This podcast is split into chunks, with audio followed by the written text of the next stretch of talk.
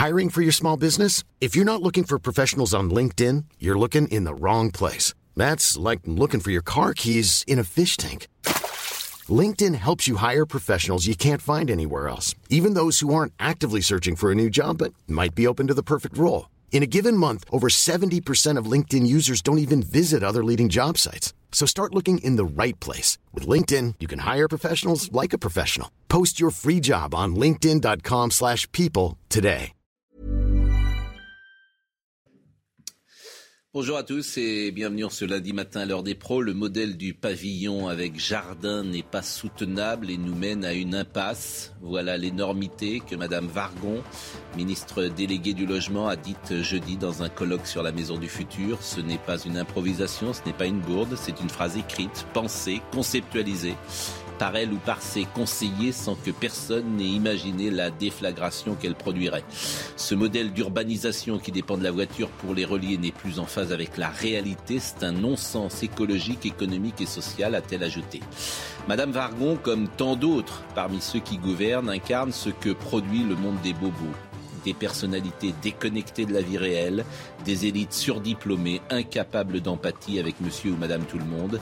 Emmanuel Vargon est né à Neuilly-sur-Seine, elle a fait HEC, Sciences Po, l'ENA.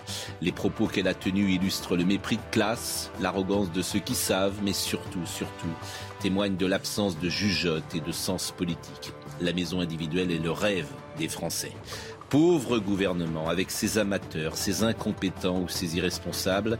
Certes, il y a aussi quelques professionnels dans le lot, mais convenons, mais convenons qu'ils sont la minorité dans un univers où la médiocrité domine.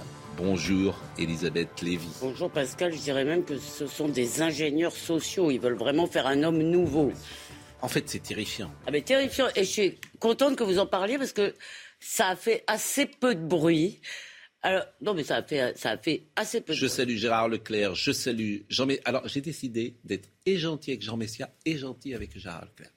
Parce que la semaine dernière, tout le monde m'a dit, vous n'êtes pas gentil avec eux. C'est Franchement, euh, moi, je ne me suis pas rendu compte. Euh, vraiment, si j'ai peiné vos familles, vos amis. Nous, sommes magnanimes. Mais non, mais alors, on m'a dit, voilà, donc je, je... Moi, vous savez, quand je fais. Hein, je donc aujourd'hui, Pierre, vous avez le droit de tout dire. Pierre Charon, c'est vous qui allez prendre. Bonjour Pierre Charon. Bon, euh, on, reparlera d'Emmanuel Margon, mais euh, il a, je crois, un emploi du temps un peu chargé. Donc euh, immédiatement, Robert Ménard est avec nous en direct de Béziers. Il va nous dire ce qui s'est passé ce week-end avec Éric Zemmour, comment vous avez vécu cette séquence. Voyons d'abord le sujet de Jeanne Cancard qui nous fait un résumé d'Éric Zemmour à Béziers. Robert Ménard, et après, euh, vous nous dites euh, comment s'est passé ce, vendredi et ce samedi. Sur scène dans sa ville de Béziers, Robert Ménard, soutien de Marine Le Pen et proche d'Éric Zemmour, lance un message clair aux polémistes. Je demanderai, je souhaiterais, j'implorerai, toi et Marine, de se retrouver en février prochain et que celui qui sera à ce moment-là derrière l'autre accepte de se retirer. Si cette tentative de médiation fait sourire Éric Zemmour sur scène, il ne revient pas pour autant sur sa position. L'élection présidentielle ne nécessite pas d'union. Ce n'est pas une alliance de partis. Comprenez la logique de l'élection présidentielle. La logique de l'élection présidentielle, c'est un homme et un peuple c'est pas une alliance de partis. À l'inverse, à une dizaine de kilomètres de là, Marine Le Pen en déplacement dans le Vaucluse ce week-end tend la main à Éric Zemmour. Je lui dis, euh, il faut que tu mettes ton énergie à soutenir euh, la candidature qui est la mieux placée pour gagner. Or, il s'avère que c'est la mienne. Donc, euh, je sais qu'encore une fois, je l'ai dit, il n'est pas capable d'entendre ça pour l'instant, mais je suis convaincu qu'à un moment donné, il l'entendra. Crédité d'un point d'écart seulement, la présidente du Rassemblement national et le potentiel candidat Éric Zemmour sont au coude à coude dans les derniers sondages. Bonjour Robert Ménard. Bonjour. Les gens qui ont voté pour Robert Ménard à Béziers, ils sont plutôt pour Marine Le Pen ou plutôt pour Éric Zemmour? Écoutez, il y a 70% des gens qui ont voté pour moi dans, cette ville aux dernières élections municipales. Et c'est vrai qu'il y a une dynamique du côté d'Éric Zemmour. Personne ne peut le contester. On ne fait pas exception à, la règle. Mais cette dynamique, elle suffira pas, me semble-t-il, à l'emporter. On peut pas, il ne peut pas gagner sans Marine Le Pen. Mais Marine Le Pen, elle ne peut pas non plus gagner sans Éric Zemmour. Je veux dire, c'est une espèce de bon sens. Je suis d'accord avec vous, mais vous ne répondez pas vraiment à ma question. Et je m'étonne que dans cette période de cash, maintenant, où il faut dire les choses, est-ce que les gens sont plutôt pour Éric Zemmour ou plutôt pour Marine Le Pen ou vous ne le savez pas Vous n'avez pas non plus euh, un sondage.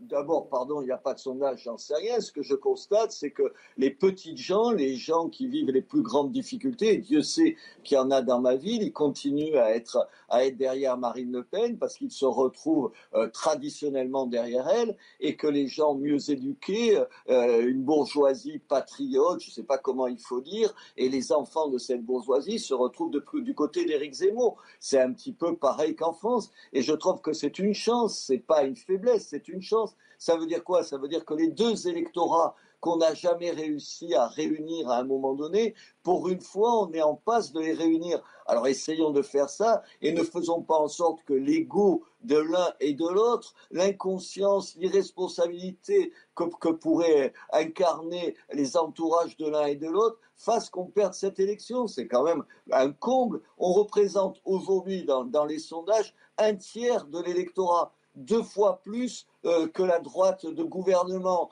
trois fois plus ou quatre fois plus que, que M. Mélenchon. Et voilà, enfin, c'est ça la réalité. Et on va gâcher tout ça parce qu'à un moment donné, on va dire, ah, c'est moi le, plus fort. Alors c'est pour ça que je leur ai donné rendez-vous. Je l'avais dit à Eric avant de l'annoncer, je vous le dis tout de suite, euh, puisqu'on a passé un bon moment ensemble avant ce, ce meeting. Enfin, c'est pas un meeting. Enfin, oui, c'est un meeting d'ailleurs. Je sais pas pourquoi j'hésite sur, les mots. C'est un vrai meeting avec Zemmour président. Il faut m'expliquer si c'est une signature au coin du feu pour un livre. Enfin, il faut juste pas prendre des gens pour. Elisabeth Lévy va vous poser une question. Bonjour, euh, bonjour euh, Robert Ménard. Juste d'abord une remarque, c'est que le point de départ de l'analyse et de la candidature d'Éric Zemmour, c'est que lui est convaincu que Marine Le Pen ne peut pas gagner.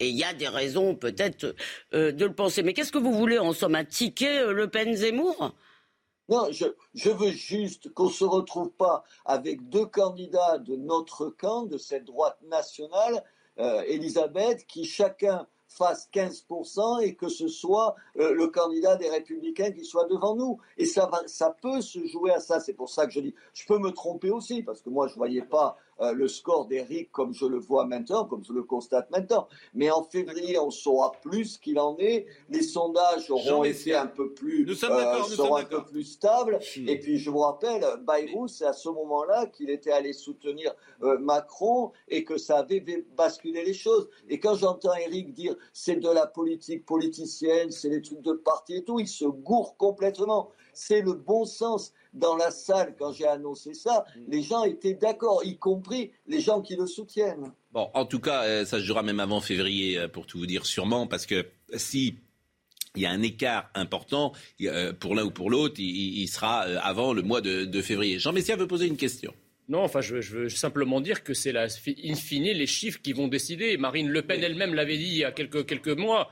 Elle avait dit si quelqu'un est mieux placé que moi, alors évidemment, moi je ne suis pas dans un combat personnel, je me retirerai donc on ose espérer que si effectivement au mois de janvier ou février les sondages sont en sa défaveur, eh bien qu'elle exécute euh, et qu'elle tienne sa promesse. si c'est le, cas inverse, évidemment, bah, il, appartiendra à Eric Zemmour de se, de, de, se retirer. Sur le papier, euh, Robert Ménard a raison, dans le, dans le sens où si la, la, la droite appelons la nationale, veut être au deuxième tour, et même au premier, je veux dire, avoir des chances d'être euh, de gagner, il faut qu'elle soit unie. Le problème, c'est que vous avez deux candidats, et là, je suis pas d'accord avec lui. En février, je vois pas, sauf si effectivement il y a un écart immense qui se crée, mais c'est pas du tout l'hypothèse la plus vraisemblable. Je ne vois pas l'un des deux dire euh, faire sa révérence et dire c'est l'autre qui va y aller. Je suis d'accord. À mon avis, c'est totalement, totalement, irréaliste. La nature humaine joue. C'est pourtant ce qui a été promis. Robert euh, Ménard. Robert Ménard. Oui, oui, vous avez, il a raison notre ami, euh, sauf qu'on ne peut pas passer notre temps à dire qu'on ne fait pas de la politique comme les autres. On ne peut pas passer notre temps à dire c'est la France qui passe avant toute chose. On ne peut pas passer notre temps en disant mais oui, euh, euh, c'est vrai, je suis candidat, mais je suis candidat au service d'un certain nombre d'idées et qu'au service d'un certain nombre d'idées et pas au service d'ambition. On ne peut pas chaque fois se situer différemment de la classe politique, traiter les autres de politiciens et dire nous, nous, nous, on a des, des destins et les destins, c'est celui de la France qu'on est en train de servir. On ne peut pas dire tout ça et dire, comme les uns et les autres me le disent, ah oui, mais tu comprends, ça s'est jamais fait, personne cède sa place au mois de février. Et pourquoi on ne serait pas différent des uns des autres? Et pourquoi on ne ferait pas de la politique différemment? Moi, je l'ai dit, je l'ai dit pas plus tard que dimanche avec Marine, puisque j'ai évidemment discuté de ça avec Marine, je lui ai dit, Marine, oui, c'est vrai que ça ne se fait pas d'habitude, mais peut-être que la France, elle a besoin aujourd'hui de leaders qui aient une autre étoffe une autre capacité, une autre ambition au service de leur pays, qui puissent juste une fois dans leur vie s'oublier. Qu'a-t-elle répondu? Pardon? Comment? Qu'a-t-elle répondu? Elle avait l'air aussi dubitative, pour être honnête, ma chère Elisabeth, hmm. qu'Éric Zemmour. Je me donne trois mois pour moi et tout un tas d'amis leur dire attendez, vous ne pouvez pas vous flatter de ne penser qu'à la France et à un moment donné penser à vous avant la France. Mais vous, tu prêchais un convaincu, elle l'a promis. Elle a promis de se retirer si quelqu'un était mieux placé qu'elle. Elle l'a dit en tout cas. C'est ses mots. Non mais elle l'a dit, elle l'a dit il y a deux ans. Hein. Elle l'a dit il y a trois ans. En fait. Ce qui est un peu différent. Elle a dit, elle a dit quand il n'y avait pas de candidat. Au début d'année, elle a dit, elle l'a encore répété. Elle a dit quand il n'y avait pas d'alternative. Elle a dit quand il n'y avait pas d'alternative à sa candidature, elle a dit si un jour quelqu'un est mieux placé ah, mais bon, il n'y avait personne, donc c'était facile. Ah, Aujourd'hui, elle est confrontée à une réalité. Merci Robert Ménard, même si j'entends beaucoup moi une petite musique. Euh, qui explique que Marine Le Pen, au fond, elle n'a pas envie d'y aller, que ça serait un soulagement, même si euh, Éric ah Zemmour passait devant, que, euh, que les gens qui l'abordent, d'abord, les gens qui la connaissent ont, une forme de tendresse pour Marine Le Pen, parce qu'ils trouvent que sa vie n'est pas simple, pour tout dire. Je vais le dire comme ça, sa vie n'est pas simple. Elle a un père qui l'a maltraité, disons-le, et qui la, la, maltraite, au moins politiquement. Elle a effectivement ce comment dire, ce débat qui n'a pas forcément bien marché. Elle ne jouit pas d'une aura euh, intellectuelle euh, particulière dans ce milieu. Donc il y a beaucoup de coups qu'elle prend. Euh, et, et moi j'entends cette petite musique de dire au fond, au fond, elle, serait bien contente peut-être de ne pas y aller. Alors, je ne sais pas si c'est une réalité, c'est une réalité psychologique qui est improuvable, ce que je dis par définition, mais je l'entends. Donc, euh, et je l'entends de gens qui la connaissent. Moi, sincèrement, je n'y crois pas une seconde. Je pense qu'elle est, elle est programmée. C'est toute sa vie, toute son ambition, c'est celle-là. Contrairement à son père, qui lui, me semble-t-il, d'ailleurs, pas, ça a été ça a été, on a beaucoup parlé de ça. En, en 2002, il était lui-même quelque part un peu désarçonné par, euh, par la, sa qualification au deuxième tour. Marine Le Pen, c'est le contraire. Elle construit sa, sa, candidature. Elle a même changé un peu sa ligne politique, etc. Elle n'a qu'une idée, c'est d'être élue présidente de la République. Ça, peut pas moi, j'ai des témoignages, parfois même avec des journalistes, euh, qui me rapportent qu'ils ne sentent pas chez elle le feu sacré qu'il y a chez euh, d'autres candidats. Bon, bref. Je remercie Robert Maynard qui manifestement est parti. Pierre Charon. Oui, c'est bien qu'on parle du départage euh, entre Zemmour et Le Pen, parce que c'est un sujet qui était pour nous naguère, avec tous les emmerdements qui suivent. Non, je pense que là, c'est un peu curieux, parce qu'on ne peut pas les forcer les gens à se marier. Ça serait un mariage blanc. Eric n'en veut pas. Hmm. Elle, elle en veut. Euh, on ne peut pas les forcer. Oui, mais ça va bien au-delà. efforts de M. Ménard, qui a ouvert une agence matrimoniale. Mais ça va bien au-delà, parce que vous, vous êtes des Républicains. J'ai rencontré un haut responsable des Républicains. Alors bon. Des noms. Je ne dirai évidemment pas son nom. Non qui m'a dit si Zemmour va à la primaire chez nous, il gagne. Oui. C'est-à-dire que vos, vos électeurs, les électeurs du Congrès des Républicains, ils sont plus proches aujourd'hui d'Éric Zemmour que de euh, Xavier Bertrand, d'ailleurs qui était sorti du mouvement, et de Valérie Pécresse qui était sortie du mouvement. Et c'est bien le problème de la politique aujourd'hui, c'est ce que je dis là. Je lui ai dit, mais pourquoi vous ne le dites pas publiquement? Je ne peux pas le dire. Et c'est le problème des hommes politiques. C'est-à-dire qu'une réalité... Moi, je peux le dire. Hein. C'est-à-dire, vous, vous pouvez dire. Je peux dire que la nature a horreur du vide et que la politique aussi a horreur du vide. C'est-à-dire que vous pouvez dire, vous, membre des Républicains, que si Éric Zemmour va au Congrès, c'est lui qui gagne? Non, je pense qu'ils ont bloqué l'entrée du Congrès. Non, mais c'est pas ce que je dis. Je pense que s'il arrivait avec ses 250 parrainages, oui.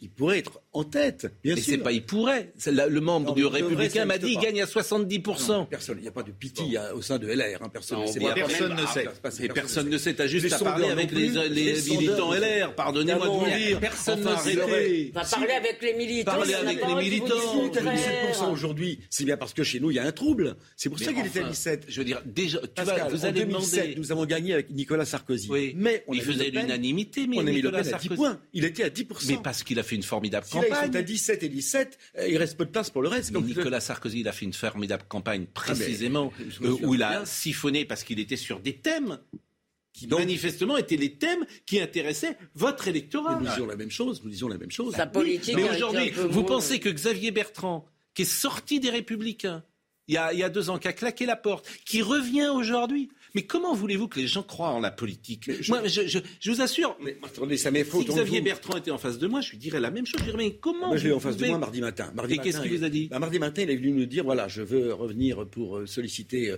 le soutien de mon parti et de ce que ça représente. Mon parti Et euh, voilà. En tout cas, une chose est certaine, dit-il devant nous, j'étais au premier rang, je ne vais pas reprendre ma carte chez LR. 48 heures après, il réadhérait. Bon, ah, alors, donc je dis la même chose mais que c'est terrible, je veux dire, mais moi je trouve que ces gens, je ça vous dis vraiment, le plan B. Le plan B, c'est ça. Mais c'est pas terrible, c'est pathétique. C'est exactement. Ça vous embête mais, pas d'être mais comment tu peux faire de la politique comme ça Mais comment tu peux faire de la politique comme ça Oui, le plan B, c'est ça. Le plan B, c'est un plan d'échec. Il voulait être supersonique, il a été subsonique. Hmm. Il voulait péter le mur du son, ça n'a pas marché. C'est risible. Il était à 14 avant, il est à 14 Les Français qui regardent ça, ils sont morts il revient, il revient par le parti, mais moi, moi ça me fait moins marrer. Ils sont plus sécurés que morts. non, mais moi, ça, me fait, ça me fait pas rire. Hein.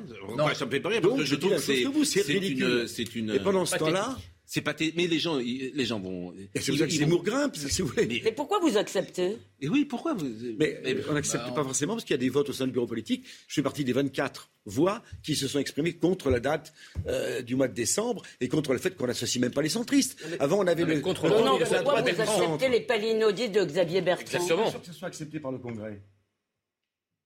Oui, mais euh, c'est intéressant. Les jeunes l'ont déjà très mal sur... dans ce qu'ils sont.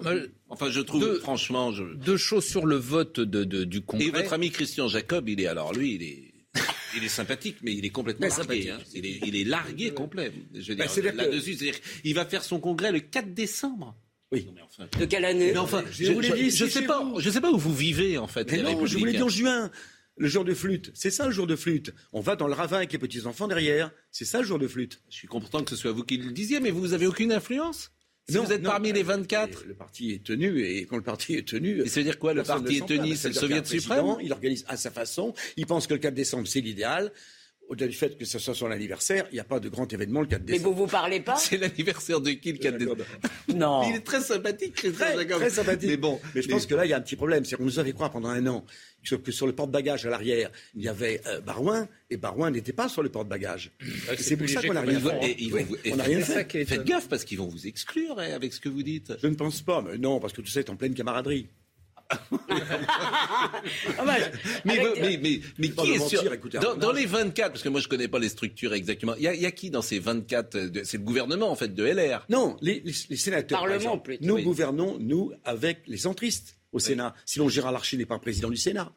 Donc il y a 57 sénateurs centristes. Si on ne les a pas avec nous, avec Hervé Marseille à leur tête, eh ben, on a. oui, mais les 24, vous avez parlé des 24. Oui, c'est 24 qui. Vous voulez que les centristes participent à la fête. D'accord. Ah, ils vous ont donné bon, de la mort. Hein. Gauthier Lebret est avec nous. Qui a... Alors, Gauthier, j'ai une petite image à vous montrer. Vous avez suivi euh, Éric Zemmour à, Béziers. Vous allez nous donner la couleur de ce qui s'est passé ce week-end. Mais j'ai une petite image euh, sur le compte TikTok. D'abord, expliquer, parce que je suis pas sûr que tout le monde sache ce qu'est un compte TikTok en France. Par exemple, moi, je n'ai pas de compte TikTok. Moi non plus, j'en ai pas de compte TikTok. Je dois vous l'avouer, Pascal. Mais c'est quoi un compte TikTok C'est euh, un compte où on publie euh, des vidéos euh, avec de la musique sur les réseaux sociaux. C'est un autre réseau que Facebook, Twitter, etc. Et quel est l'intérêt d'avoir un compte TikTok par rapport à Facebook ou l'autre Toucher un public plus jeune. Toucher un public plus jeune pour Eric Zemmour. Voilà l'intérêt. Il faut de la musique sur TikTok. A priori, oui. Mais je ne suis pas un expert, je n'ai moi-même pas de compte TikTok. Vous êtes là pour vous renseigner quand même, parce que, bah, vous allez nous proposer une image TikTok. Et pas de la musique. Comment, il y a, alors, voyez cette, euh, cette séquence qu'a mise Éric Zemmour sur son compte TikTok, et euh, vous allez me dire ce que vous en pensez, euh, Gauthier Lebret.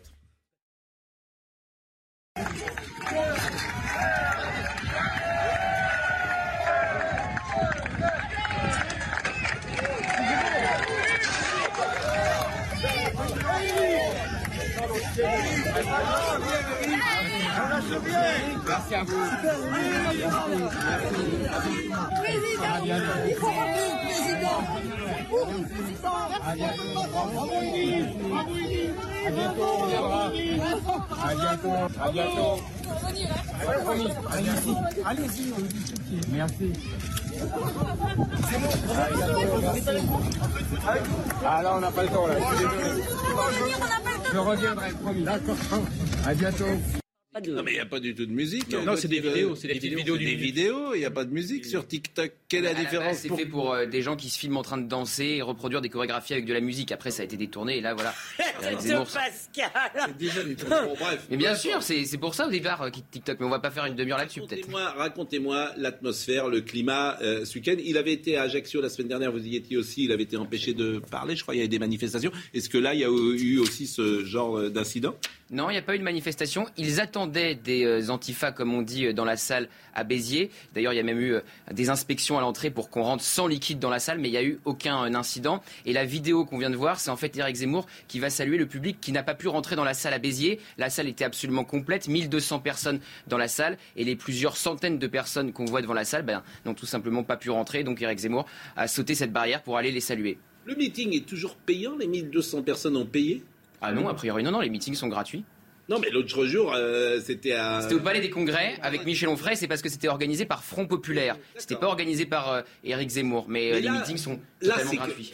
Robert Ménard disait tout à l'heure, c'est un meeting. C'est quoi l'objet a priori? C'est davantage de parler du livre et ça se transforme en meeting ou c'est un meeting On parle, très peu littérature, Pascal. On, on s'éloigne vite du livre. Ça a tout d'un meeting. Il y a des jeunes qui portent des t-shirts Zemmour 2022. Donc on voit vraiment plein de petits éléments qui nous laissent penser que c'est un meeting politique. Oui. Zemmour président dans la salle qui est scandé en permanence. Éric Zemmour qui répond à une question à la fin à Nîmes, on lui demande pour qui faut-il voter en 2022. Il lève le micro, il dit je préfère laisser la salle répondre et la salle répond Zemmour président. Donc oui, il y a tout d'un meeting politique.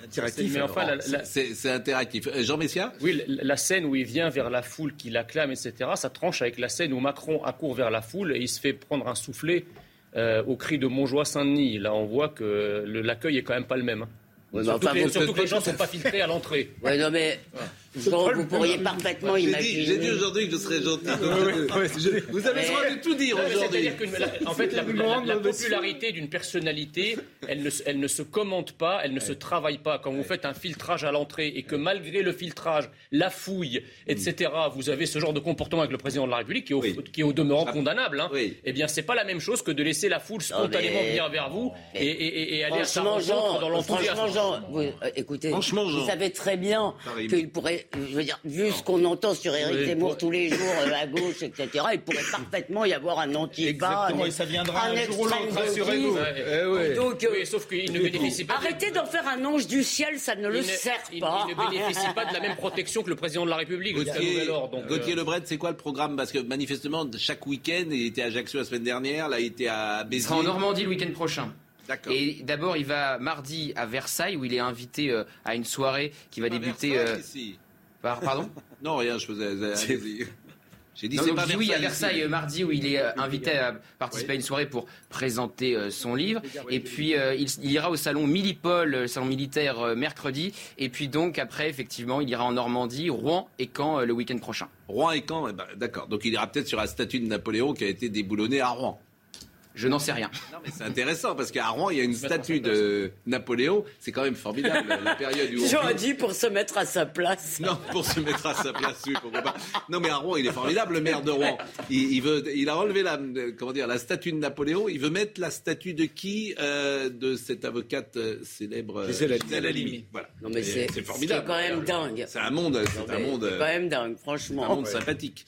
Euh, merci, euh, cher Gauthier euh, Lebret. Merci. Je vous en prie, cher Pascal Pro. je vous en prie.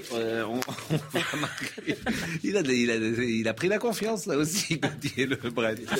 Hein, il est bien. Bon. Très différent, eh, ah, il est très, très bien. Alors, on va parler de Barnier dans une seconde.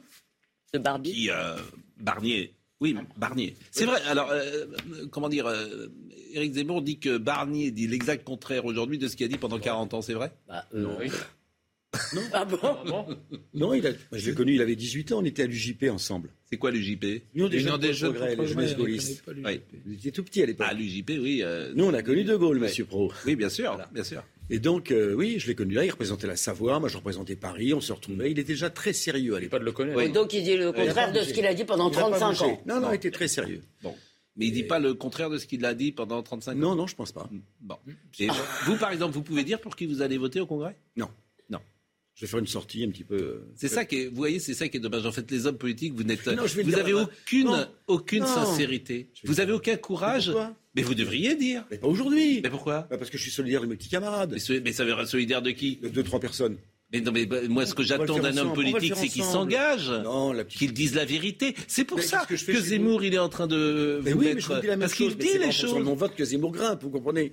C'est un ensemble de choses. Vous êtes, euh, vous devriez dire, voilà, mon, votre choix, il est fait. À l'égard de mon propre camp, pour ne pas avoir ce genre de réflexion, Pascal. Mais votre choix, il est fait. mon choix, il est fait, oui. Bah, alors dites-le. Non, mais je suis plus compliqué sur l'issue. ça, ça veut, ça, veut, dire quoi bah, C'est-à-dire qu'en 2007, avec Sarkozy, quand on a essayé de franchir le pôle alcool, qui n'a jamais été franchi d'ailleurs, euh, on avait quand même l'espoir de gagner. Aujourd'hui, je constate quand même qu'on est toujours quatrième. Parfois ah bah, troisième. Là, je vous confirme que. Donc, si vous voulez, euh, il faut quand même avoir un gros cœur pour y aller. Bah, oui.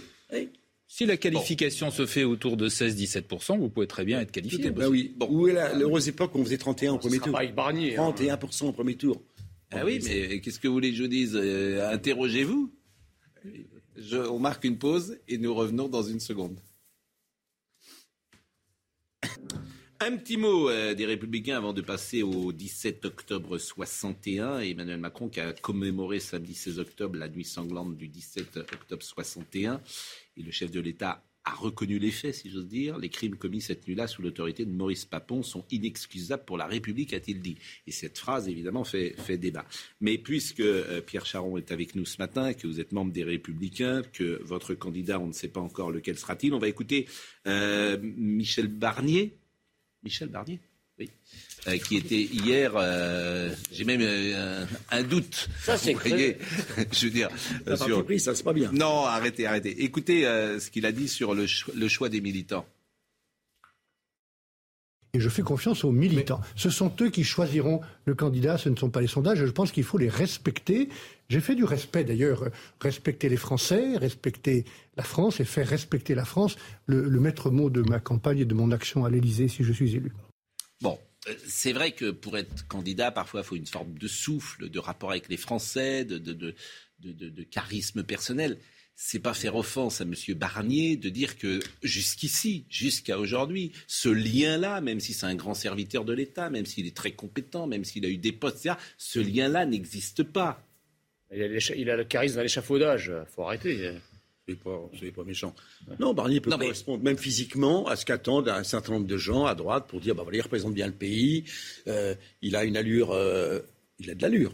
On, attend on, a une attente physique maintenant. Il connaît tous les rois, maintenant, tous les rois du monde. Oui. Euh, il a été écouté, respecté. Il sait faire si les, les accords ou les non-accords du Brexit. Il connaît les 10. Bon, j'entends bien, mais très compétent. C'est pas ça que t'attends. On va pas lui changer à 70 ans son look en le faisant monter sur une table comme Hubert Balladur l'avait fait une fois pendant la campagne présidentielle. C'est vous qui parlez du look. je ne dis pas ça. Je dis simplement qu'il y a un supplément d'âme que réclame peut-être une candidature qui vient, qui fait de la politique, qui n'est pas simplement un gestionnaire d'ailleurs. Tant qu'il n'y a pas la fumée blanche, ils se retiennent tous un peu. Parce que la droite n'est pas incarnée. Voilà le problème qu'on a depuis le départ de Sarkozy. Elle n'est plus incarnée. Ah Donc n'importe qui peut y aller? Il y a même un monsieur qui s'appelle Père Père ou Père qui arrive dans ton histoire. Il y a six candidats. Mm. Il y a monsieur Père, on a lancé une alerte enlèvement, on l'a retrouvé. Finalement, il y a monsieur Père qui est candidat. Bon, on en est au six.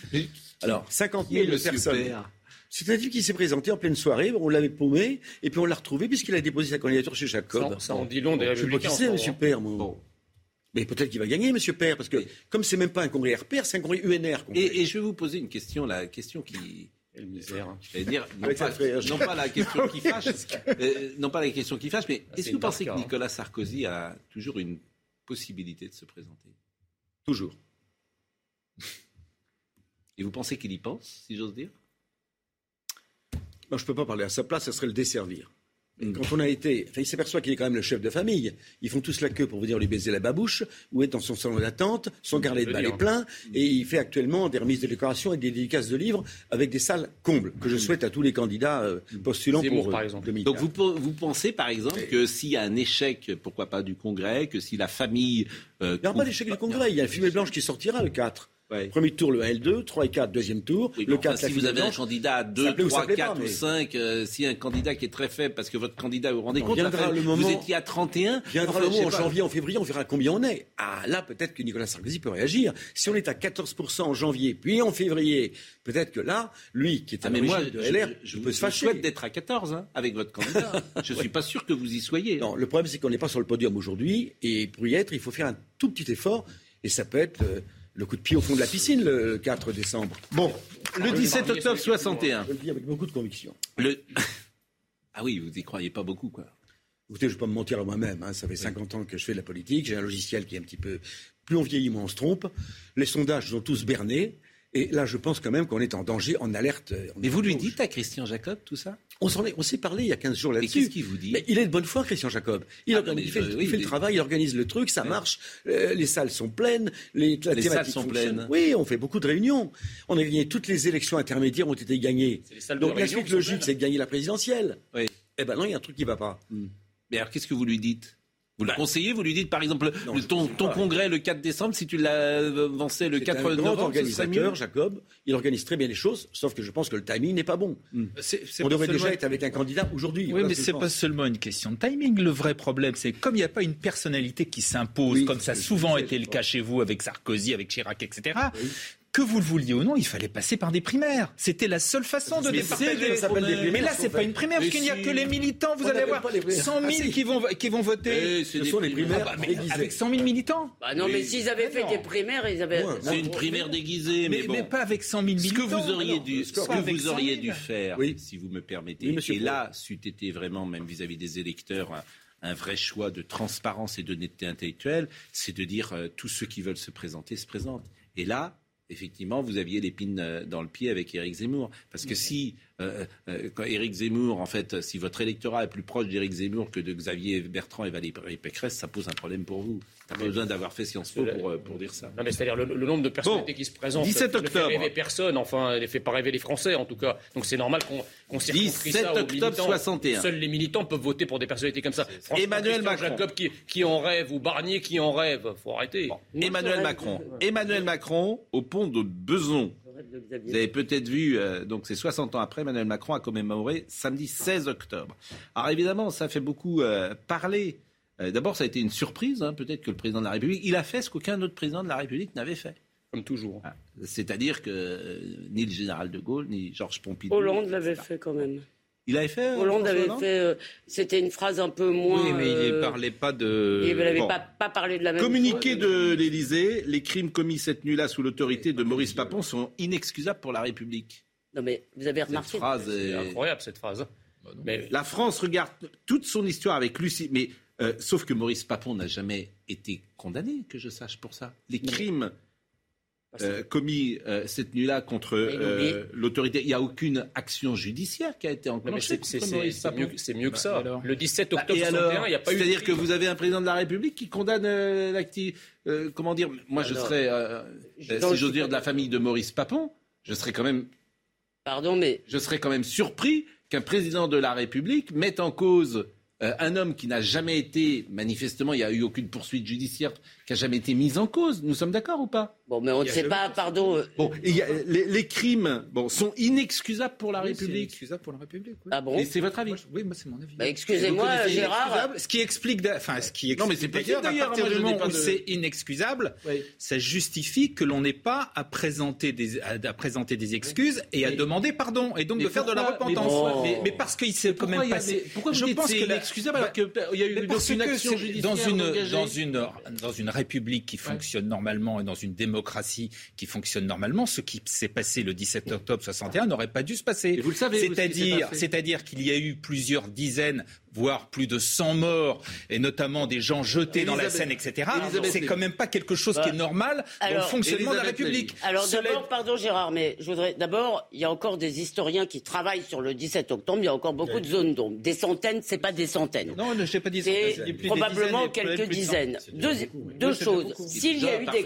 mais s'il y a des crimes, s'il y a eu des crimes, ils ont été commis par des policiers. Mais, mais, mais, on oublie le contexte. La France est en guerre. C'est une guerre civile, si on veut, et la guerre est en train, pardon, la guerre est en train d'arriver en métropole. Il y a 22 policiers qui ont été assassinés dans des conditions effroyables à Paris et en région parisienne essentiellement, dans des attentats isolés. Les policiers sont terrifiés et très remontés. Les faits ont fait l'objet d'une amnistie en 1966. Et, s'il y a eu des crimes, s'il y a eu des crimes, ils ont été commis par des, ils ont été commis par des individus. Mais nous sommes en guerre. Tout le monde oublie, si vous voulez, tout le monde oublie ce contexte. Je ne dis pas que ce qui s'est passé, c'est une répression féroce d'une manifestation interdite. Et je finis en disant une chose, Gérard, le FLN. Le FLN, c'est sa stratégie habituelle. Vous, savez tout ce qui s'est passé cette nuit-là, manifestement, vous y étiez Gérard, je, peux finir, la stratégie du FLN a toujours été la même. C'est-à-dire, on fait monter la tension, on fait des attentats, on fait du harcèlement, on fait des atrocités, en espérant évidemment une réaction une surréaction euh, des autorités françaises ou de l'armée française qui souvent vient et après on se victimise.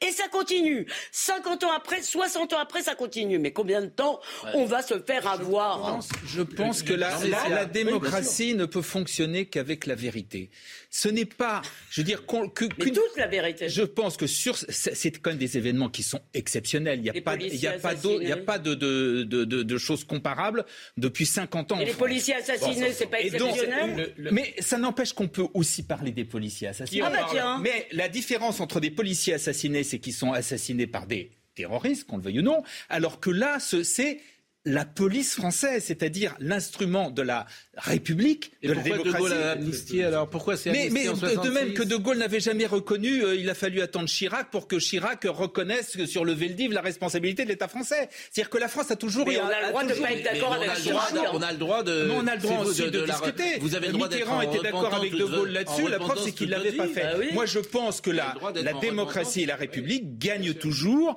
à, à la vérité. Et c'est pas pour ça. C'est pas pour ça qu'il faut. C'est pas pour ça qu'il faut. Effectivement, là où je serais pas d'accord, c'est s'il y avait la repentance. Si on ah bah il n'y a pas repentance. mais non, ah bah, le mot n'a pas été prononcé, il n'y a pas de repentance. Je crois que mais simplement c'est la vérité, c'est la lumière. C'est un fait historique. Le discours, la déclaration. Oui, quoi. Il y a des gens qui travaillent dessus. Arrêtez avec les faits historiques. La déclaration d'Emmanuel Macron. les faits historiques. On ne sait même pas le nombre de morts qu'il y a. Justement, ce qui prouve bien qu'il y a un problème. Ça a été totalement étouffé. Mais bien sûr. Dans son, dans son, rapport qui préconisait le fait qu'il y ait. Enfin, je veux bien qu'on fasse, je veux bien qu'on demande sur ce sujet-là à Benjamin Stora euh, sa vérité. Mais convenez que si vous lui demandez à lui précisément, ça sera une vérité euh, qui sera euh, évidemment de parti pris. Et vous en convenez ou pas? Je, je, non, je ne m'inscris pas là-dedans. De toute façon, il n'y a pas que Benjamin Stora. Les événements du 17 gauche octobre... veut qu'on parle d'un crime d'État. Ah, je, je, on ne parle pas d'un crime d'État. Enfin, ne, ne faites pas dire ce qui n'a pas été dit. Je, vous assure. Donc il fallait rien dire. très gentil aujourd'hui avec vous. Mais Benjamin Stora, c'est pas quelqu'un qui est engagé. Moi, je ne juge pas comme ça. Je, je, Benjamin Stora est un, est un, historien. Il est engagé comme un historien qui s'appelle engagé. Ça s'appelle. Oui, mais alors vous ne jugez pas comme ça, sauf, je le répète, quand c'est euh, un professeur d'histoire à Lyon 3 qui s'appelait Golnisch. Là, vous jugez comme ça. Je ne mets pas Golnisch et Benjamin Stora sur le même sur le même ah plan. non, je ne les mets pas. En fait, c'est toujours pareil. Mais non, c'est-à-dire que les historiens, ils ont le droit d'être de gauche, mais ils n'ont jamais le droit d'être de droite. Mais je connais ça par cœur. Qu'est-ce que vous voulez que je vous dise euh, Mais c'est pas le sujet. Mais si, c'est le sujet. Si, c'est le sujet. Parce que même sur les faits, on n'arrive pas à se mettre d'accord. Bah, sur les faits, euh, personne ne conteste aujourd'hui qu'il y a eu une répression violente avec des dizaines de morts. Une manifestation Mais avec une manifestation interdite, si la manifestation est interdite. Attendez, il faut Jean Messia il faut sortir de. Et une période de guerre particulière, excusez-moi. Il faut sortir de cette querelle historique. On sait très bien qu'Emmanuel Macron, avec cette déclaration, il ne fait pas de l'histoire, il fait de la politique. Donc euh, effectivement, comme, comme il recherche les voix maghrébines pour 2022, il va se confondre en excuses encore une fois, il va saisir la parole pour condamner un acte et pour accabler la France. Mais combien de fois l'Algérie s'est excusée sur quoi que ce soit? Le 17 octobre 61, pour moi, il n'y a pas eu de crime il y a eu une répression d'une manifestation qui était interdite après que des, plus de des dizaines de policiers aient été assassinés en métropole par une organisation ennemie qui est le FLN, qui, est, le FLN, d'accord Et c'est dans un, dans un contexte particulier. Mais c'est bizarre parce que en 88, lorsqu'il y a eu les, les élections euh, algériennes et qu'ensuite s'en est suivi des manifestations, des répressions qui ont fait et la guerre civile qui a fait 200 000 morts Est-ce qu'on peut écouter n'en parle jamais. On nous casse les bonbons avec une histoire qui, date qui date de 61. Merci. Mais je pense que la démocratie française, pourquoi, de ce point de vue-là, est peut-être à un niveau un non, non, peu mieux. Avez-vous entendu un mot d'excuse de l'Algérie Ne soyez pas, ne soyez pas si à s'aligner Non, mais ne soyez pas si dédaigneux, Gérard Leclerc, parce qu'il ne s'agit pas d'aller vanter l'étranger quand il va dans votre sens et ensuite le mépriser quand ça va dans le camp Gérard Leclerc lui-même a parlé de la rente mémorielle du gouvernement algérien la guerre d'Algérie. Pour s'écraser deux jours après. Il l'a dit. Non mais Gérard Leclerc, ce qui est étonnant quand même dans votre, dans votre raisonnement, c'est que ni Charles de Gaulle, ni Georges Pompidou, ni Valéry Giscard d'Estaing, ni François Mitterrand, ni Jacques Chirac, ni Nicolas Sarkozy, ni François Hollande n'ont été sur cette position. bien sûr. Personne n'a parlé. Mais parce que la France Donc, ces gens-là, je veux dire, c'était pas sur, C'est ça qui sur la responsabilité, fascine, sur la responsabilité de Vichy, sur la responsabilité de Vichy, sur le, le, Veldiv, il a fallu attendre Chirac, c'est-à-dire qu'avant personne ne l'avait fait. Non, la France, toujours. Non, non, non, non. Bah, Charon, eh ben, si. veut dire un mot et après on va écouter bah, ce que dit Eric Zemmour sur ce sujet l'innovation de Chirac. Pierre Charon. Dire l'État le souhait du président Quel est votre sentiment Le souhait était de réconcilier tout le monde. Ça part d'un bon sentiment au départ. Malheureusement, euh, l'Algérie ne veut pas. C'est-à-dire qu'on leur tend la main, ils la mordent. Et ils ne veulent pas surtout mettre en cause l'histoire, leur histoire. Quand on va là-bas, Alger, vous êtes obligé de passer par un certain nombre de, de circuits, de s'excuser quasiment devant le monument des martyrs. J'y suis allé avec Sarkozy. Et c'est très compliqué. Donc, en mettant, du sel, en mettant du sel sur une plaie, elle ne peut pas se refermer. Donc la guerre d'Algérie n'est pas terminée. Souvenez-vous de Chirac en 2001, au stade France-Algérie. Bien sûr. Les Français algériens sifflent la Marseillaise. Chirac se lève, il s'en va. On est en 2001. Et aujourd'hui, ça continue. C'est pour ça que je pense que ce n'est pas une bonne idée que de faire ça.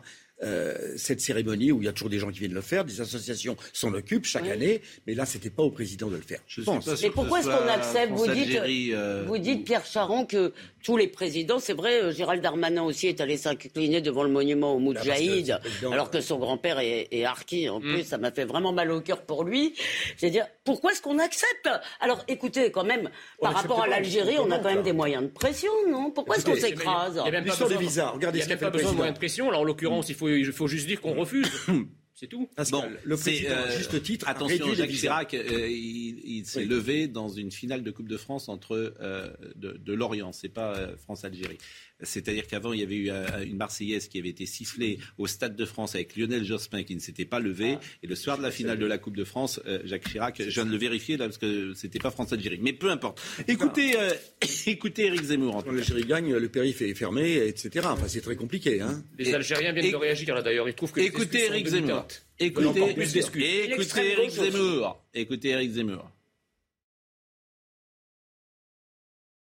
Monsieur Macron a l'art euh, de refaire l'histoire de France toujours au détriment de la France. Il faut arrêter de euh, euh, battre sa coulpe sur nos parents et nos grands-parents et la France. Monsieur Macron est le spécialiste de cela. Il a commencé en 2017 avec la colonisation est un crime contre l'humanité et il finit avec cette histoire de manifestation du 17 octobre 1962. Je le répète, cette manifestation était interdite. Je le répète, le FLN attaquait et les policiers français et la, la population euh, algérienne en, France. Vous savez combien de policiers ont été assassinés entre 57 et 61 47. 47, dont 22 entre janvier et septembre 61. Donc effectivement, moi, moi j'en ai un peu marre qu'on tape sur la France en permanence. je ne peux pas vous dire autre. Mais si, si, mais si, je suis désolé de vous le dire, en permanence. C'est-à-dire que Emmanuel Macron fait ce qu'aucun autre président de la République n'a fait. Si, si, je Chirac l'a fait. Ben, sur, cette, euh, sur euh, le 17. Je ne sais pas si c'est utile dans le climat d'aujourd'hui d'expliquer que le 17 octobre 62, la France s'est mal conduite vis-à-vis euh, d'une population algérienne avec ce qui se passe dans nos banlieues. C'est toujours la même chose. C'est-à-dire qu'après, ça revient en boomerang, alors que c'est, comme toujours, la vérité est infiniment plus... Je termine. Je termine. La vérité est infiniment plus nuancée que cela. C'est-à-dire que après, effectivement, l'homme blanc français passe pour un colonisateur, passe pour celui qui a exploité, passe pour euh, euh, celui qui a condamné ça. Allez-y, allez-y, il n'y a pas de souci. Pardon, Pascal, je voudrais dire un mot. Non, il ne faut pas avoir peur de la vérité, quelle qu'elle soit. Et de même, mais si, et de même, de même que sur, de même que sur les harkis, je trouve très bien que Macron ait fait ce qui aurait dû être fait depuis très longtemps, c'est-à-dire reconnaître, reconnaître. Pardon, j'en ai marre de la Il y a une jouissance. Il n'y a pas de repentance. Il y a une jouissance l'essence de la repentance chez Macron parce que c'est un poste national. Je vous coupe, je vous coupe parce que Martin Lachier est avec nous et je dois faire une parenthèse. Une phrase avant Martin Lachier. Et d'ailleurs, ce qui est marrant, c'est qu'une nouvelle fois, moi, je me bats contre ça. Ça s'appelle de la repentance que vous le vouliez ou non. Vous êtes dans la négation toujours des mots. C'est perçu comme ça. Moi, je le perçois comme ça. Ah bah vous, vous le percevez comme mais ça. Tout le monde le percevra. Mais tout le monde, cher Gérard. Il y a que, sauf quelques personnes qui sont déconnectées. Allez dans la rue. Les, gens, ils vont dire, on est encore en train, on est encore en train de faire de la repentance. mais, mais c'était le, grand argument. Mais c'est tout. Le meilleur reste à venir, ça sera le 19 mars. Ah oui, ça va être terrible. Alors là, c'est Et on y va, et on y va, et on va encore se taper dessus. Et on s'est mal conduit, etc. Là, on sera avant les élections. Martin Blachier. Gérard, Gérard, a raison, ça peut être une vérité, mais là, si la vérité est hémiplégique, c'est de la politique. Martin Blachier, très court, parce qu'il doit partir avant 10h. Et je veux vraiment, alors j'ai été très inquiet. Bonjour, ça repart. Voilà, ça repart. Donc, euh, ça, ça, repart, ça repart. Donc, euh, vous connaissez ma position. On va avoir la muselière pendant 10 ans. Il y aura toujours des cas. Euh, il y aura toujours des cas. Euh, par définition, ça va re-augmenter parce qu'on va jamais s'en débarrasser. Donc, comme on a, on a mis en place ben, la politique de la peur, euh, ça repart un peu, très légèrement. Mais c'est-à-dire qu'on va remettre les masques. Déjà, les masques dans les écoles primaires, il y a 90% d'enfants dans les écoles primaires qui n'ont pas de masque. Mais tous les lycéens, tous les collégiens l'ont. Et le masque, on l'a toute l'année. Mais je croyais qu'on était vaccinés. Martin, bonjour.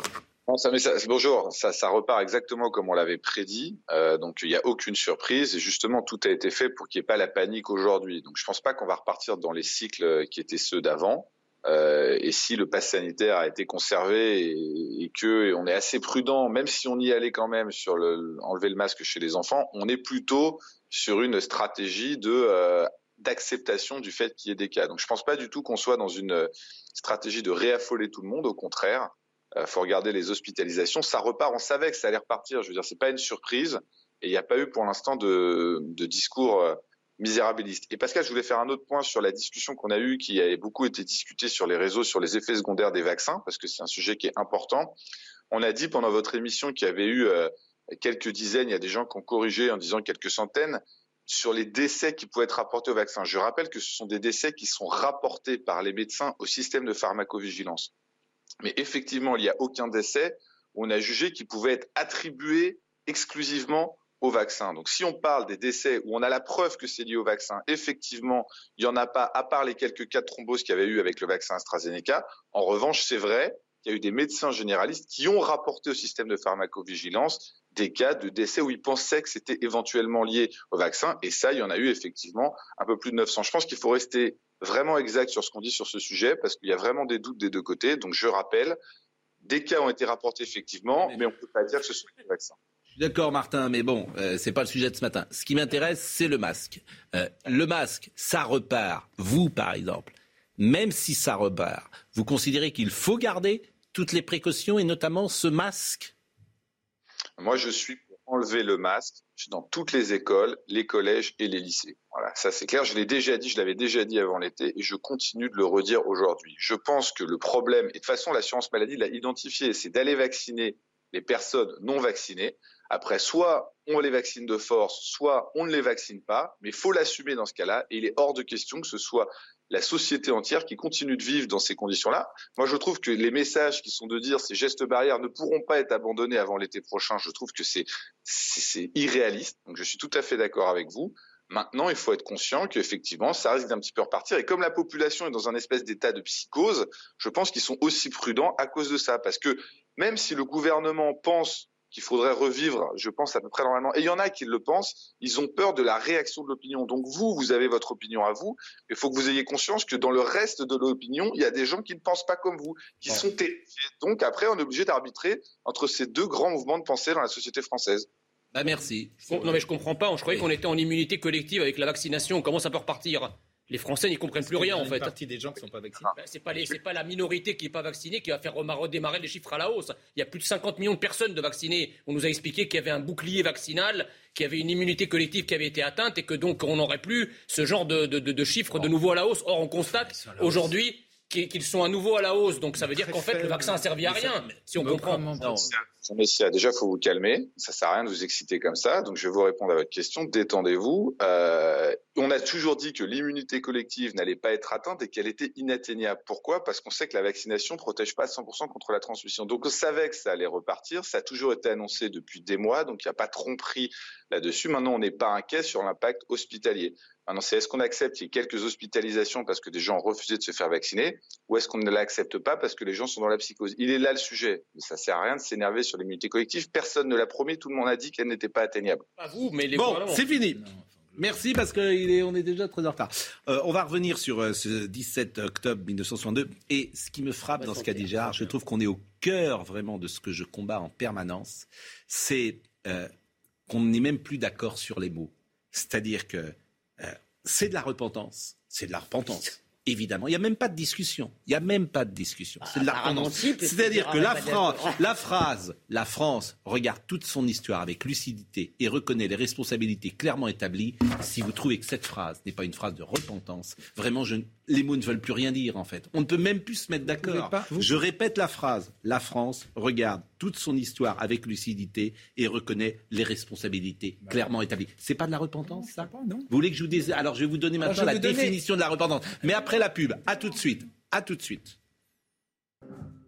Faut rappeler les faits parce que tout le monde a oublié le 17 octobre 61. Donc c'est pour protester contre l'instauration d'un couvre-feu à Paris visant les seuls Algériens. Nous sommes d'accord En pleine guerre d'Algérie des milliers de manifestants sont descendus dans les rues parisiennes à l'appel du FLN.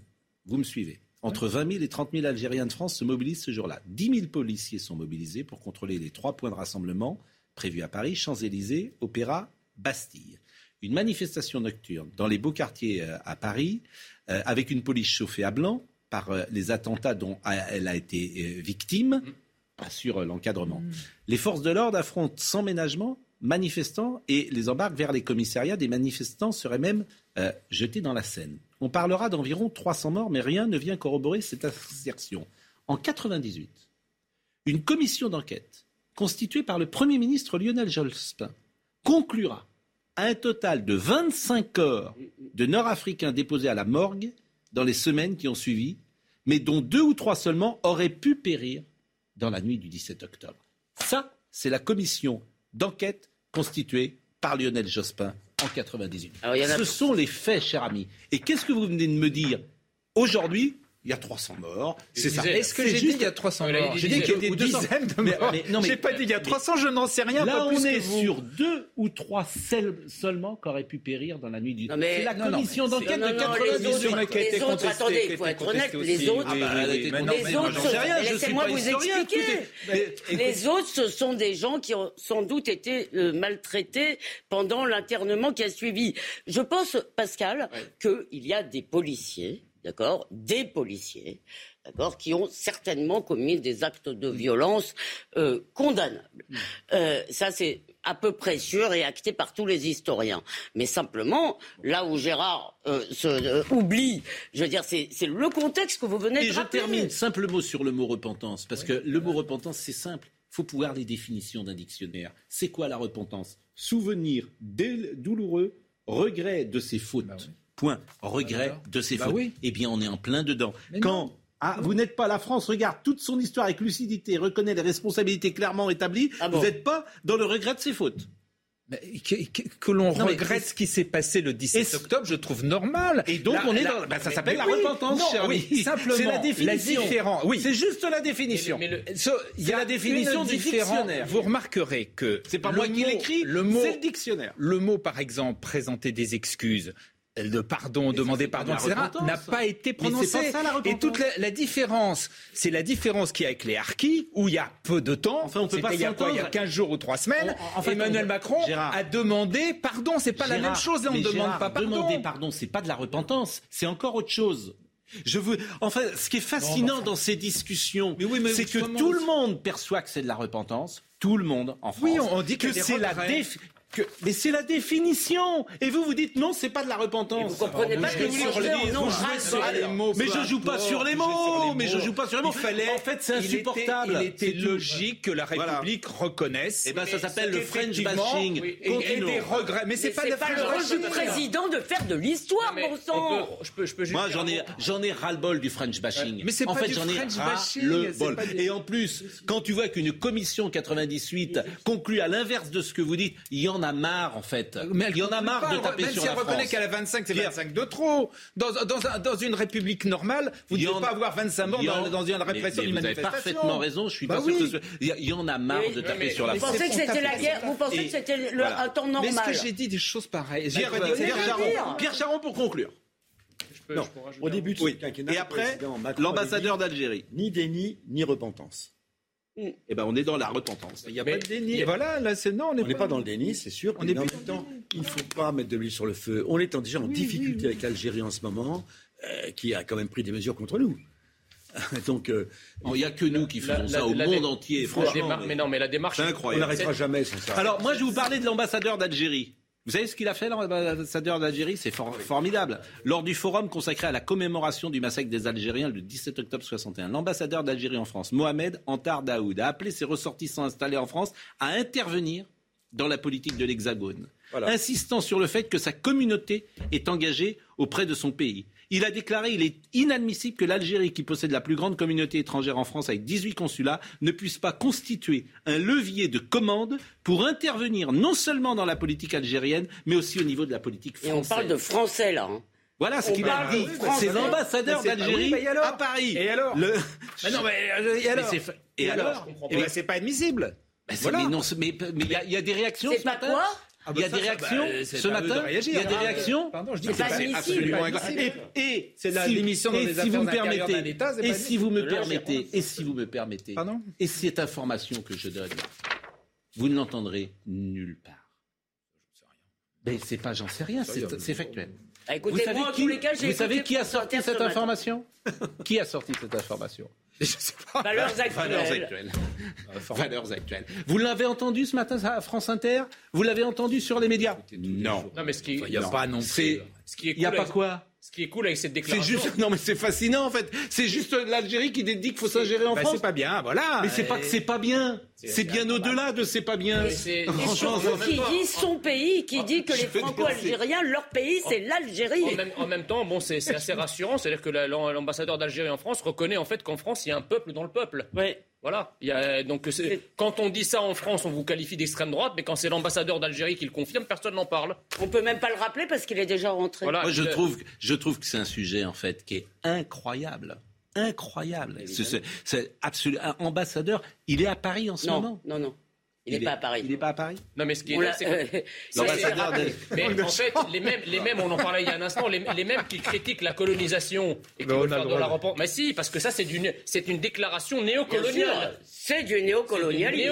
Bah, vous énervez pas tous, on est tous d'accord. Donc bah c'est bon. mais on est tous d'accord. On est tous d'accord. On est tous d'accord. C'est l'émission, on n'a pas à faire on Va faire c'est nous qui allons faire de la politique à la fin. C'est nous qui allons défendre la France. Vous vous rendez compte, franchement, puisque les, manifestement les hommes politiques ne la défendent plus. Donc c'est les journalistes, les essayistes qui vont être obligés de défendre le pays. Non, mais vraiment, Pierre Charon, L'ambassadeur d'Algérie ferait mieux de goncer à son gouvernement de reconnaître les massacres du FLN à Oran, à Melouza, etc., plutôt que de venir nous donner les sons. Parce que c'est pas à la France tout le temps de présenter des excuses, n'est-ce pas À aussi, il me semble. Oui, il faut, Pierre Charon. Il faut marcher sur ces deux jambes, d'accord ils ne veulent pas changer leur histoire. Ils transmettent à leurs enfants la haine de la France. Le French bashing dont vous parliez existe encore aujourd'hui. C'est pas normal que les petits de 15 ans nous détestent alors qu'ils savent même pas ce que c'est que la guerre d'Algérie. Enfin parce que toute, tout le, toute la Ce pas le cas d'ailleurs de l'autre a irrigué de ces pensées-là mm. la jeunesse à l'école, notamment les syndicats étudiants, et enseignants, étudiants, etc. Voilà, le discours sur le colonialisme, c'est un discours effectivement de haine contre la France dont on biberonne les jeunes générations immigrées. Mais, ce qui n'était pas le cas de l'autre génération. Les gens qui étaient nés en 70, par exemple, c'est ça le paradoxe. C'est-à-dire que les fils euh, de, l'immigration nés en 70 n'avaient pas ce rapport-là à la France. Moi, je vois beaucoup de, aujourd'hui d'enfants de l'immigration qui ont 60, 65, 70 ans qui disent, mais enfin, et, qui ne se reconnaissent pas dans la jeunesse de 20 ans. C'est ça qui est tout à fait euh, terrifiant. C'est la deuxième, troisième ou quatrième génération qui euh, est, en, en hostilité. Mais il faudrait quand même s'interroger sur euh, cette extrême gauche qui, elle, réclame ça du matin au soir, crime d'État par-ci. J'arrive pas à comprendre quelle jouissance ils ont à dire à nos enfants d'immigrés, vous êtes dans un pays de salauds. Je n'arrive pas à le, j'arrive toujours pas à le comprendre. Comment Et l'extrême gauche était du côté du FLN, elle était du côté du Viet Cong. Et quand euh, euh, c'est des traditionnels ennemis de l'intérieur de, la France depuis 50 ans. Jean, il y avait un débat pendant la guerre d'Algérie sur la colonisation. Vous ne pouvez pas dire que tout le monde devait s'aligner. Il y avait, on a, si vous voulez, c'était la fin. La trahison, c'est autre chose. Comment quand on, quand, on, quand on prend, quand on fait de l'intelligence avec l'ennemi, avec le FLN, quand on va euh, collaborer avec, euh, au moment de Dien Bien Phu, comme l'ont fait certains communistes, là Par ailleurs, qu'il y ait eu un débat sur le, qu'il y ait eu un débat sur la colonisation dans notre société, ça prouve que nous sommes une société ouverte. Ce que je ne comprends pas, si vous voulez, c'est cette rage qu'on a effectivement d'écrire l'histoire dans un seul sens, tandis que les Algériens, il faut voir l'histoire qu'on enseigne en Algérie. Il faut, c'est complètement délirant. Non plus. On va pas se caler sur la démocratie sur l'Algérie. Mais non, je sais pas. Mais c'est pas ça que je dis. Ce que je dis, c'est que ça joue. L'Algérie, c'est un pays arriéré et qu'on on, Je dis pas ça. Je dis que le régime, effectivement, le régime. Vous et dites que tous les pays sont égaux. Comme vous dites des choses comme ça. Je dis simplement que l'Algérie n'est effectivement pas un modèle de démocratie. C'est tout.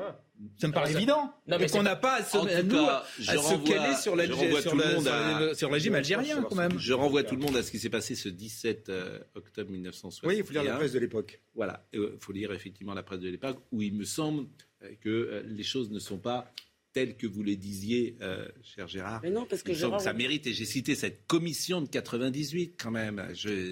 Lionel Jospin, il y a 25 ans je vais, voilà, je ne vais pas la reciter euh, à nouveau, mais elle n'a pas du tout conclu à, ce que dit M. Stora et d'autres.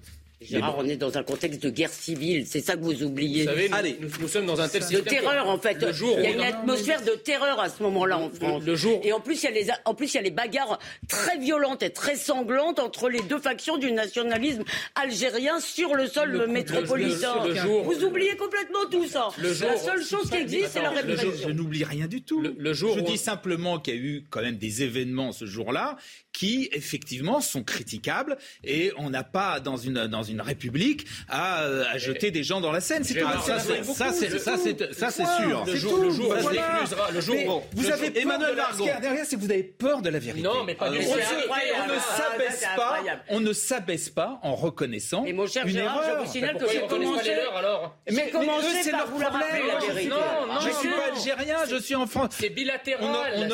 Vous savez, il y a un grand principe de la la diplomatie, c'est que c'est effectivement. Bah, exactement.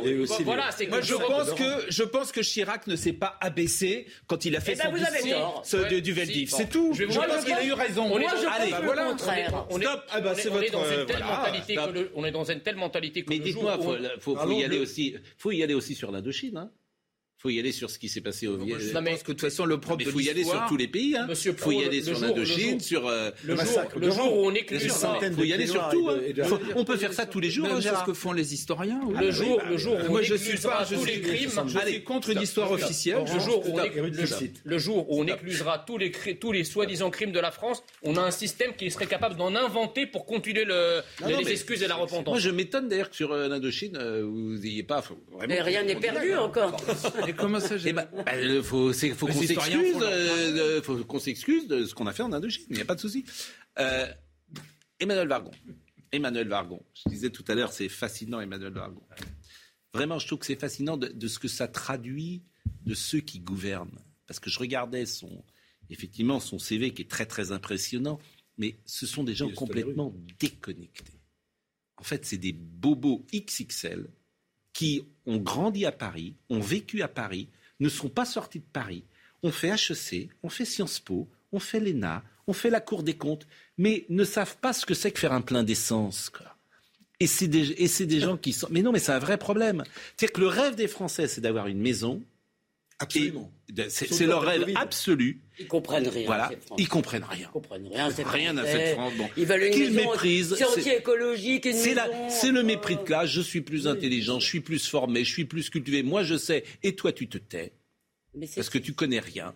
Et, et, et, donc, c'est, moi, je suis fasciné euh, par ça. La vie humaine est une équation. Non, je, donc, je rappelle quand même sa phrase. Hein, euh, le modèle du pavillon avec jardin n'est pas soutenable. Non, mais vous vous rendez compte, ministre de la République. à lapin à la place. Et ne, je sais pas où elle veut qu'on vive. Et nous mène à une impasse. Donc le modèle du pavillon avec jardin n'est pas soutenable. On en est là quand même. Je veux dire, mais vous savez où elle vit Et vous savez où elle vit quand même C'est savoureux. Comment Elle vit dans une maison à Saint-Mandé. Oui, non mais ces gens. Bah, euh, où, tu, où, tu, où, tu, te dis ces gens sont complètement fous, ce qui est possible. Hein.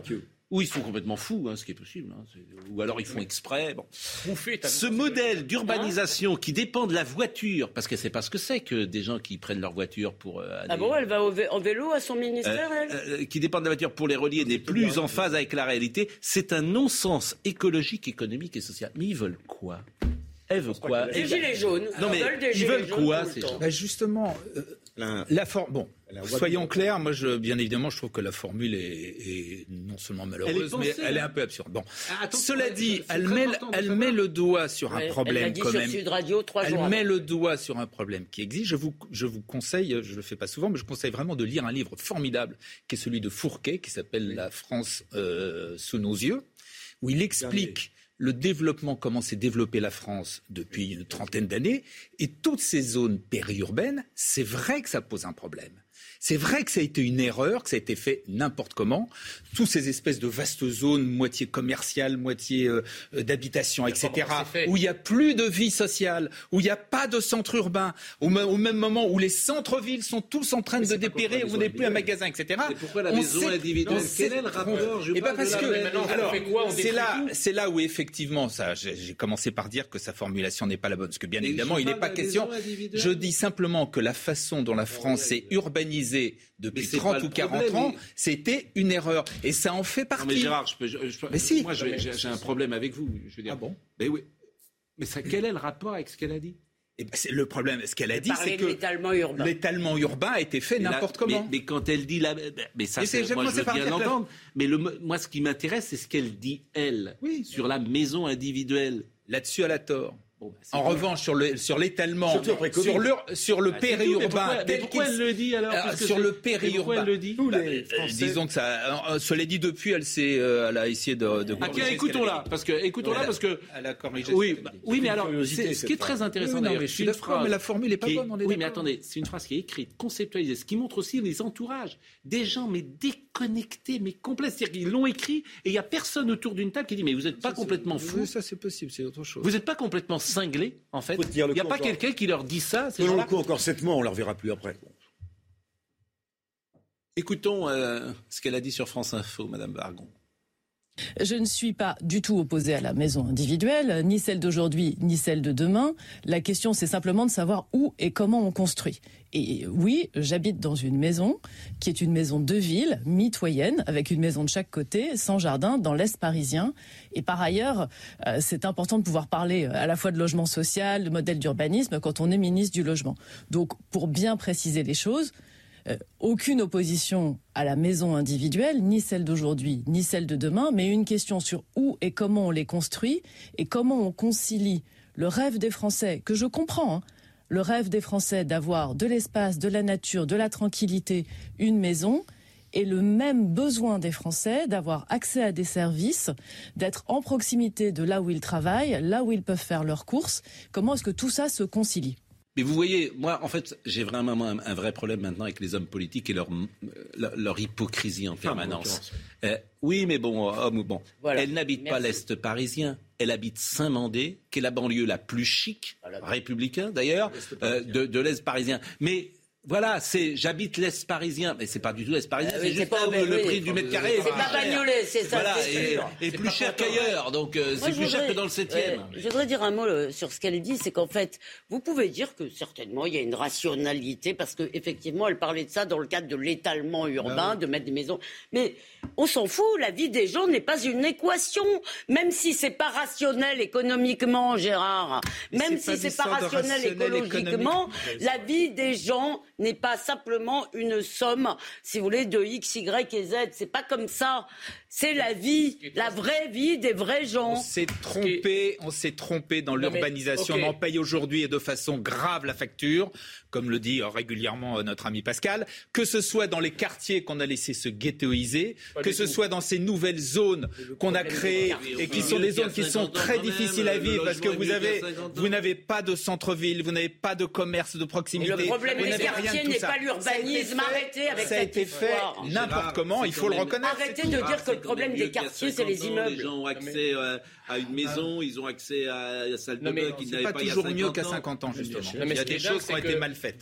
Et en termes de socialisation, tout le monde le reconnaît. À supposer que vous ayez raison et qu'on se soit trompé pendant 30 ans, on fait quoi maintenant? Eh ben, Il faut essayer de réparer. Oui, d'accord, ce qui est là faut essayer de réparer, il faut redonner vie, faut redonner vie au centre-ville, il faut essayer de réorganiser ces zones, ces zones de Tous mes amis maires en province me disent qu'ils sont maintenant euh, avec des Parisiens qui arrivent de partout, qui veulent une maison individuelle avec un petit bout de jardin, parce qu'ils ont un très très mauvais souvenir des neuf semaines d'enfermement.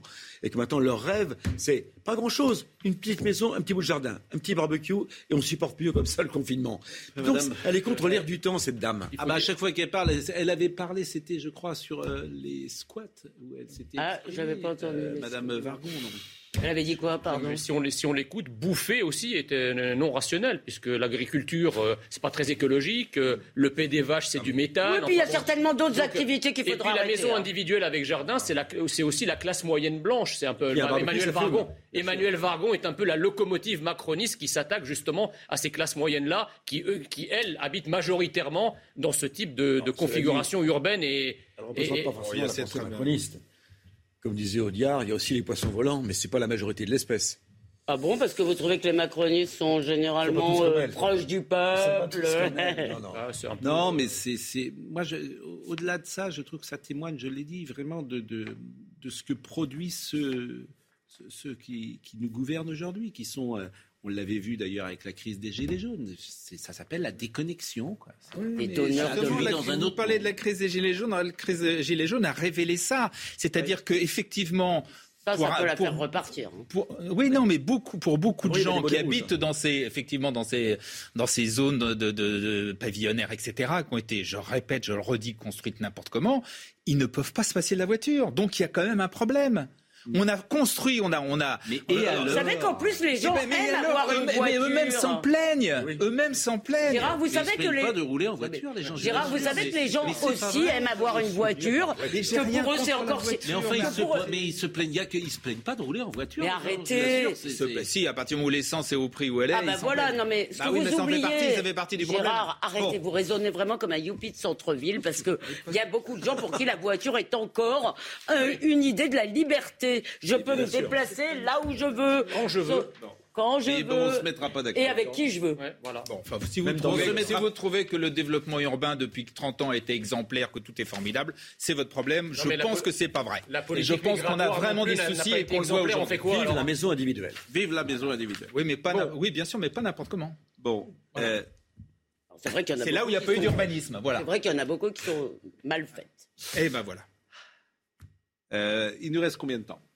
Il nous reste 6 minutes. Juste un petit sujet sur euh, les rodéos, parce que ça encore, je veux dire, c'est l'enfer. Et tu ne peux rien faire. Je voudrais qu'on voit le sujet de Lyon euh, de Melody Stevenson. Et qu'est-ce qu'il faut faire pour ces jeunes gens? Est-ce que vous avez une solution avec les images que vous voyez? Déguisés en Dalton et masqués, les frères ennemis de Luc et Luc. Plusieurs individus à moto s'adonnent à un rodéo urbain. Les auteurs pourraient être les membres du groupe de rap Les Dalton. Ils se sont filmés en direct sur Instagram. Le responsable de ce groupe euh, est connu euh, défavorablement des, différents services de police et de justice parce que 29 ans, il cumulerait déjà pas moins de, de 15 condamnations. Un rodéo urbain vivement dénoncé par Pierre Oliver, le maire du deuxième arrondissement, qui se sent bien impuissant et demande plus de moyens pour lutter contre cette délinquance. Il y a quelques jours, j'ai encore demandé au maire de Lyon d'installer des caméras de vidéo euh, protection supplémentaires. Il me les a refusées et je pense que tous ces éléments peuvent nous permettre d'endiguer ce phénomène de rodéo. Interpeller les auteurs de rodéo urbain s'avère très difficile pour les forces de l'ordre. C'est très très difficile, très très compliqué d'interpeller quelqu'un sur une moto qui est prêt à tout de toute façon pour se, pour se défausser à un contrôle. À Lyon, les rodéos urbains se multiplient, provoquant l'indignation et la colère des habitants, victimes indirectes des nuisances des motos. Eh oui. On fait quoi, Pierre Charles, cette société euh, On fait quoi C'est quoi? On a eu ça sur les Champs-Élysées il y a peu de temps. Le préfet de police a tendu des grands pièges et en bas des Champs-Élysées, il a saisi toutes les motos, tous les types. Non, ils sont tous mineurs. Alors on les sermonne dans les commissariats et ils repartent une heure après, voler une autre moto pour recommencer. Est-ce qu'on pourrait faire une loi, parce que moi je trouve que ça serait vraiment intéressant, qui, euh, je veux dire, on, saisirait. Elle a été faite, hein, cher ami? Ça a été fait. Ah bon On peut les saisir depuis, mais c'est récent. Mais depuis maintenant, on saisit les motos. Ah, on saisit les motos. Oui. Bon, bah, ça c'est pas mal. Bah voilà, ils en volent d'autres, ils recommencent. Le problème, c'est que le type reste pas en prison puisqu'il est mineur. Et le mineur, c'est sacré. On touche Et il retrouve une autre moto. Mais qu'est-ce que vous entendez par là? Faudrait toucher aux mineurs, comme vous dites? Faudrait le mettre en prison? Bah, C'est-à-dire qu'après guerre, il y a eu des lois pour la protection des mineurs. C'était les enfants issus de la guerre. Mm. Et on devait les protéger. Ceux que nous avons maintenant euh, ne sont pas issus de la guerre. Hein. Ils sont surprotégés et ricanent en servant de guetteurs. Dès lors qu'ils sont mineurs, on ne peut pas les garder. Et or, les mineurs isolés que nous avons, par exemple, il y en a 30 000 en France, mineurs isolés. Alors on appelle le Maroc, on appelle l'Algérie. Ils ne veulent pas les reprendre. On ne sait pas leur âge. On ne sait pas comment ça se passe. Et on fait quoi? Eh bien, justement, on ne fait pas grand-chose. Oui, mais c'est vous qui êtes homme politique. Oui, mais enfin, il faut être au pouvoir quand même pour pouvoir modifier. Oui, mais alors, oui, mais qu'est-ce que vous proposez? Ça fait longtemps qu'on n'a pas gouverné. Vous l'avez été quand même. Hein ça fait très longtemps qu'on n'a pas gouverné. Qu'est-ce que vous proposez Par exemple, dans le euh, programme de M. Barnier, s'il est euh, élu par le Congrès, il y aura euh, un chapitre pour les mineurs isolés?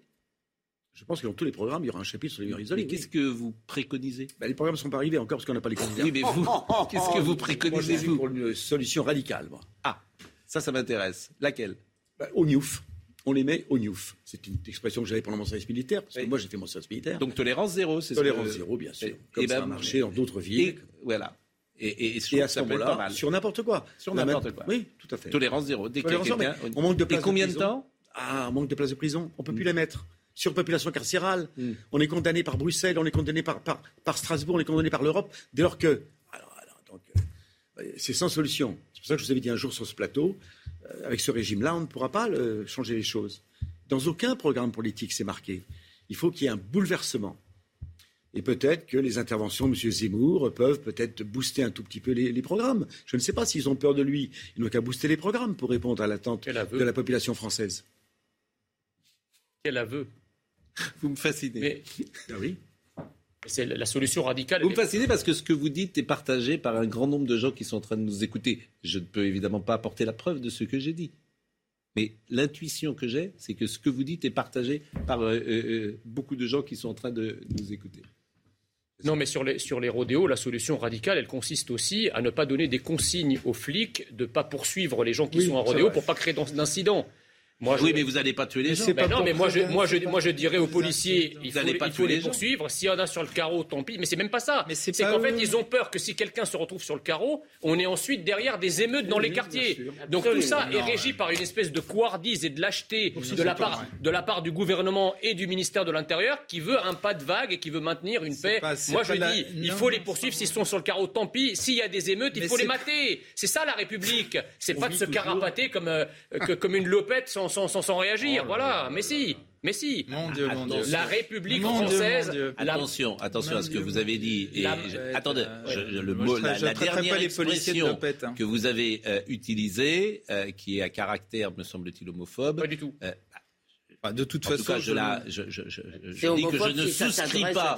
Je ne souscris pas, et notre chaîne non plus ne peut pas souscrire à ce genre d'intervention et de caricature que vous avez faite, Jean Messia. Je, voilà, je parle là au nom de, de CNews et de ceux euh, qui gouvernent cette chaîne et, Serge Nedjar, qui dirige cette chaîne. Je ne peux pas laisser sur un plateau l'expression que vous avez employée qui n'est pas celle peut-être pas, qui, qui, est dans le ton de la conversation et j'imagine que sur laquelle vous, vous revenez immédiatement. Non mais attendez, moi je n'ai pas de. Non mais n'utilisons pas ce genre d'expression. Ça n'a aucune connotation homophobe compte tenu du contexte et du débat dans, dans, dans, dans, lequel on parle. Je dis, je dis simplement, c'est pas bien. Pas de couardise. Voilà, cas, pas... Je préfère le mot couardise euh, à, l'autre que vous avez utilisé. Simplement pour la Quardis, la, vie de ceux qu'on met en jeu, c'est pas seulement ceux qui font des rodéos, c'est également les gens dans la rue, tout simplement. Si vous intervenez tous les policiers, vous l'expliqueront. C'est fini. C'est compliqué. Si vous intervenez contre une moto comme ça, ils peuvent très bien faucher un piéton. Ah et si vous tuez un piéton, vous aurez peut-être des problèmes. Donc c'est quand même plus. Là aussi, excusez-moi, comme dit l'autre, c'est un peu plus compliqué que ça. Bon, c'était un plaisir, c'était un poil tendu, euh, nos discussions, mais c'est intéressant en même temps. Merci à Audrey Siraca, merci à Antoine qui était au son, Audrey Siraca à la réalisation, Rémi à la vision, merci à Marine Lançon et à Arthur Muriot. Euh, j'aime bien quand vous venez, Pierre Charon, parce que vous n'avez pas votre langue dans votre poche. Sur son candidat, un peu si quand même. Non, mais vraiment, moi, je, retiens, je retiens euh, deux mots qui pourraient faire un programme de sécurité assez intéressant. ONIUF. C'est effectivement un programme qui est assez radical. Je, voilà, je, je, pense qu'il aurait le mérite peut-être d'être efficace. Je, viens de vérifier le mot que j'ai utilisé. Ça, signifie homme veulent sans caractère. Hein. Oui, en ce sens-là que je l'utilise. Alors, alors euh, voilà. Je ne traiterai pas les policiers de Lopet. Euh, non, c'est pas, c'est pas, je les ai pas traités de. Non, c'est pas eux que je, à, qui, à qui je m'adressais. Non, non, rajoute pas. de l'alerte. Merci, euh, merci Gérard. Merci Gérard, c'est toujours un plaisir. Euh, Jean-Marc Morandini dans une seconde. Hi, I'm Daniel, founder of Pretty Litter. Did you know cats tend to hide symptoms of sickness and pain? I learned this the hard way after losing my cat, Gingy. So I created Pretty Litter, a health monitoring litter that helps detect early signs of illness by changing colors, saving you money and potentially your cat's life. Pretty Litter is veterinarian developed, and it's the easiest way to keep tabs on your fur baby's health right at home. Go to prettylitter.com and use code ACAST for 20% off your first order and a free cat toy. Terms and conditions apply. See site for details. When you make decisions for your company, you look for the no brainers. And if you have a lot of mailing to do, stamps.com is the ultimate no brainer. It streamlines your processes to make your business more efficient, which makes you less busy.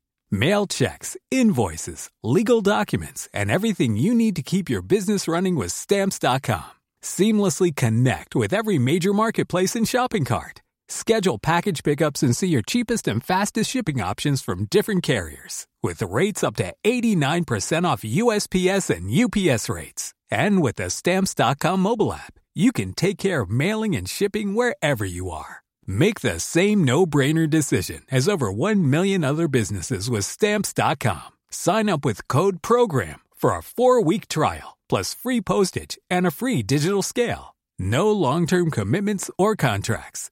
That's stamps.com. Code program.